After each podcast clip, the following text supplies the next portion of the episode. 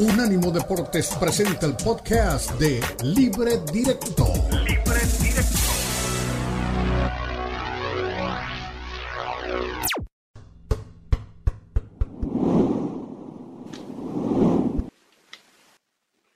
Día 27 Campeonato Mundial de Fútbol. Estamos a día y medio de la final del Mundial. Mañana se va a jugar el partido por el tercer puesto, pero no tiene tanto atractivo como obviamente lo tiene el compromiso que van a disputar las selecciones de Argentina y la selección de Francia. Eh, eh, es, es administrativamente local el equipo de Argentina para el partido del próximo domingo. Para ese partido acaba la FIFA de anunciar que ya puso en su página, en su portal, las boletas residuales que quedaron para entrar a la final del Mundial al precio normal, al precio legítimo, que era lo que estaban reclamando algunos aficionados. No sé si en Doha tendrán la información.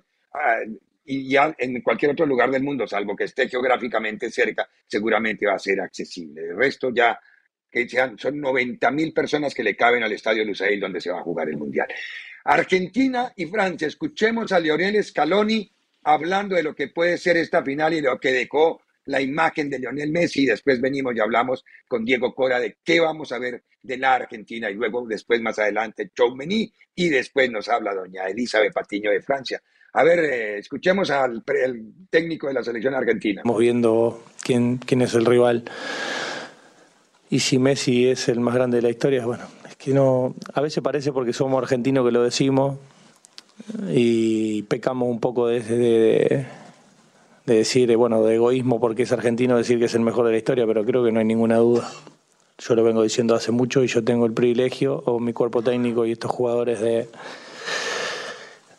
de poder entrenarlo, de verlo y es emocionante. Es emocionante porque, porque cada vez que lo, ves este, te genera algo, le genera algo a sus compañeros, le genera algo a la gente eh, y no solo a los argentinos. Entonces, bueno, hay poco más que agregar de, de él. Eh, es una suerte y un privilegio que, que tenga puesta la celeste blanca. No te voy a preguntar de vos porque no hablas de vos. ¿Pero sabés que hoy entraste en la historia o no? No, ¿por qué? Entrenador argentino que clasifica final de Copa América y final de Copa del Mundo con 44 años. Bueno, pero hay que jugar a la final todavía. Bien, pero ya has pasado la historia, has roto los parámetros. Eh, dijiste que tal vez fue exagerado el resultado. Es odioso lo que te voy a decir. Cero es nada y diez es todo. Una calificación de la actuación argentina y los argumentos de esa calificación en función de argumentos, algunos que ya entregaste. Gracias. Bueno, en, realidad lo que vengo diciendo en todas las ruedas de prensa, los partidos no son todos iguales, no se juegan todos iguales, más allá de que nosotros tengamos nuestra impronta de, jugar, eh, sobre todo cuando tenemos la pelota, cuando tenemos jugadores de buen pie, pero hay veces que el rival te puede someter e incluso eh, superarte en ese aspecto y, y, ahí es donde el equipo creo que yo lo vengo diciendo y eh, el equipo se, bueno, se regenera, se, se pone, se remanga los pantalones, como digo yo, y al final eh, actúa en función del, momento del partido. Eh, Muy bien. A ver, dicen que el último entrenamiento, Diego, arrancó con cinco en el fondo, luego corrigió, entró Di María, entraron los laterales. ¿Qué formación esperamos de la selección de Argentina, Diego? Creo que vamos a ver estos dos esquemas que probó en el entrenamiento. me da la sensación de que va a iniciar con un 5-3-2 con Lisandro Martínez en el fondo. Eh, obviamente Diego Martínez, Molina, Guti Romero, Otamendi, Martínez y Acuña que vuelve de la suspensión. De Paul en la mitad de la cancha junto con Enzo Fernández. Va a estar también ahí eh, McAllister, Messi y Julián Álvarez. Ese es el equipo. Y después la entrada de Di María es la prueba porque yo creo que en lugar, en un momento, si se encuentra en desventaja, el equipo va a tener que jugar un 4-3-3. Y ahí es donde entra Di María sale Lisandro Martínez del fondo, defiende con cuatro jugadores y eh, Di María se va a poner como un extremo por el sector derecho. Me parece que esos son los dos dibujos, pero creo que desde el arranque, si sigue esta tendencia, arrancaría con cinco en el fondo. Muy bien, ahí está el perfil y posible formación de la selección de Argentina. Vamos a escuchar a Aurelín Choumeny, el jugador de Francia también que va a estar en, como protagonista de este compromiso. Y luego hablamos de la posible formación y de lo que está pasando con el virus del camello alrededor de la selección francesa. Escuchemos a Chaumani. Este partido porque es una final y solo queremos ganar. ¿Qué supone para ti haber llegado a una final y vivir esto que estás viviendo con Francia? Ah, es un sueño poder hacer una, una final de Copa del Mundo y vamos a hacer todo para, para demostrar nuestro, nuestro nivel. Aurelian, llegan la, la, máxima favorita que era Francia contra la Argentina de Leo Messi. ¿Qué supone una final ante Leo Messi y la Argentina de Messi? Ah, no hay favorito en, en la final, es una final entre dos equipos y los dos equipos quieran ganar y lo mejor de, de los dos equipos va, va a ganar. Juegan Messi y Mbappé. Eh, ahora mismo acaba de decirnos Griezmann que Messi es el mejor jugador del mundo. ¿Tú qué crees? Oh, para mí es Kylian. para, mí, para mí es Kylian y quiero que, que Kylian va a demostrar uh, durante el próximo partido que, que es, el mejor, uh, es el mejor uh, jugador del mundo. ¿Cómo estaba el vestuario? Porque hemos visto un partido muy competido ante Marruecos, ¿no? No sé si habéis estallado de felicidad dentro, si os lo habéis disfrutado mucho. Sí, el vestuario está contento porque vamos a hacer una final y no es fácil de, de poder ver esto, esta oportunidad y solo queremos ganar. ¿Qué se siente ser tan joven? Hace cuatro años, ¿dónde estabas viendo la final y qué se siente ahora estar en la final del mundo? Oh, estamos muy contentos porque es muy difícil de, de poder hacer una, una, final del Copa del Mundo y vamos a recuperar y hacer todo para, para ganar.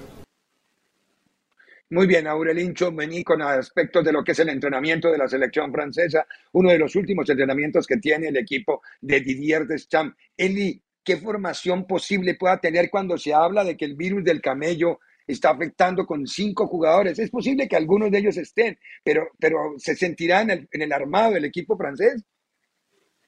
Pues sobre todo en, en, la línea defensiva, Ricardo, estoy tratando más o menos de ver qué otras alternativas tiene Francia. Podría ingresar Pavard como lateral derecho y poner a Condé como central, no es una posición que, que desconoce, y de ahí tratar razón. de rearmar los que se vayan recuperando en defensa, ¿no? Porque sin duda, eh, no solamente era por esta situación de esta gripe que tienen, sino además situaciones musculares para Hernández, por ejemplo, me parece que Pamecano también tenía por ahí un problemita muscular, entonces, pues veremos si se recuperan, quedan muy poco tiempo, ni siquiera dos días, sin duda son bajas importantes. El 4-2-3-1 es el que más ha repetido de Shams, con jugadores que han marcado la diferencia, ¿no? Lo, lo hemos mencionado, el caso de Griezmann, que ha sido el mejor de Francia en esta Copa del Mundo, pero no olvidar que, como dice Choumeni, tienen a uno que también es muy grande, aunque muy joven. Se refieren a Kylian Mbappé, entonces veremos quién demuestra es quién es mejor de, del mundo, ¿no? El mejor futbolista del mundo, si por parte de Argentina Messi o por parte de Francia el caso de Kylian Mbappé, que ha sido mucho más determinante Messi para Argentina que Mbappé para Francia, ¿eh? Hasta el momento. Totalmente de acuerdo. Para mí en el Mundial hasta ahora mucho más determinante, eh, diferencial el factor de Lionel Messi con la, con la selección de Argentina. Yo creo que Rabiot, si regresa, si juega Rabiot al lado de Chaumení, delante de ellos que va a estar Griezmann como eje central con libertades, Dembélé por un lado, Mbappé por otro y Giroud arriba, que es el módulo de más o menos básico con el que ha venido trabajando el, el, el equipo francés.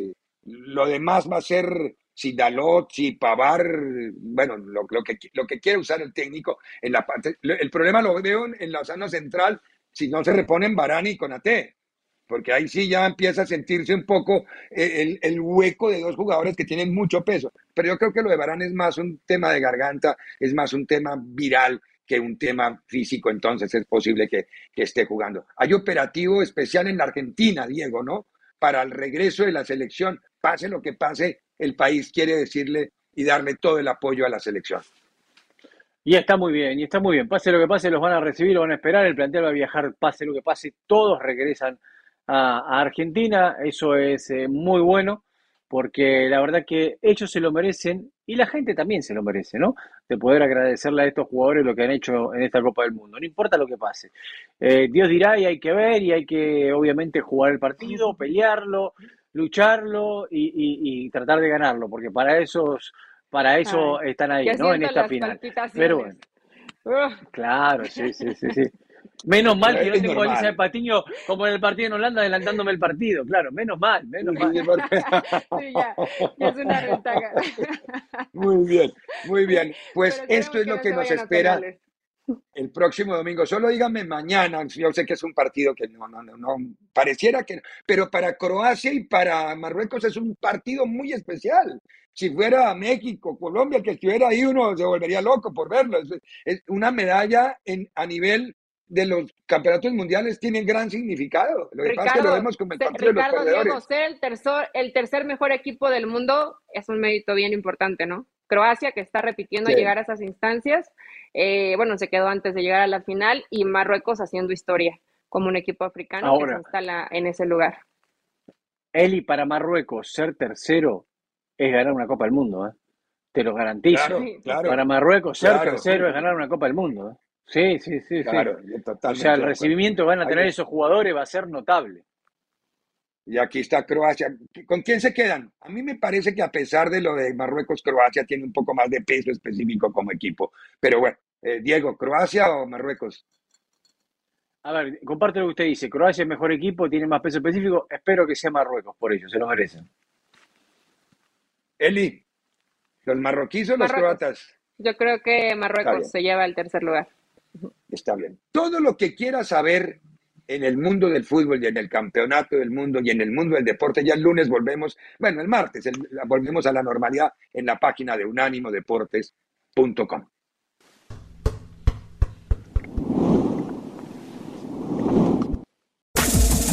Este fue el podcast de Libre Directo, una producción de Unánimo Deportes.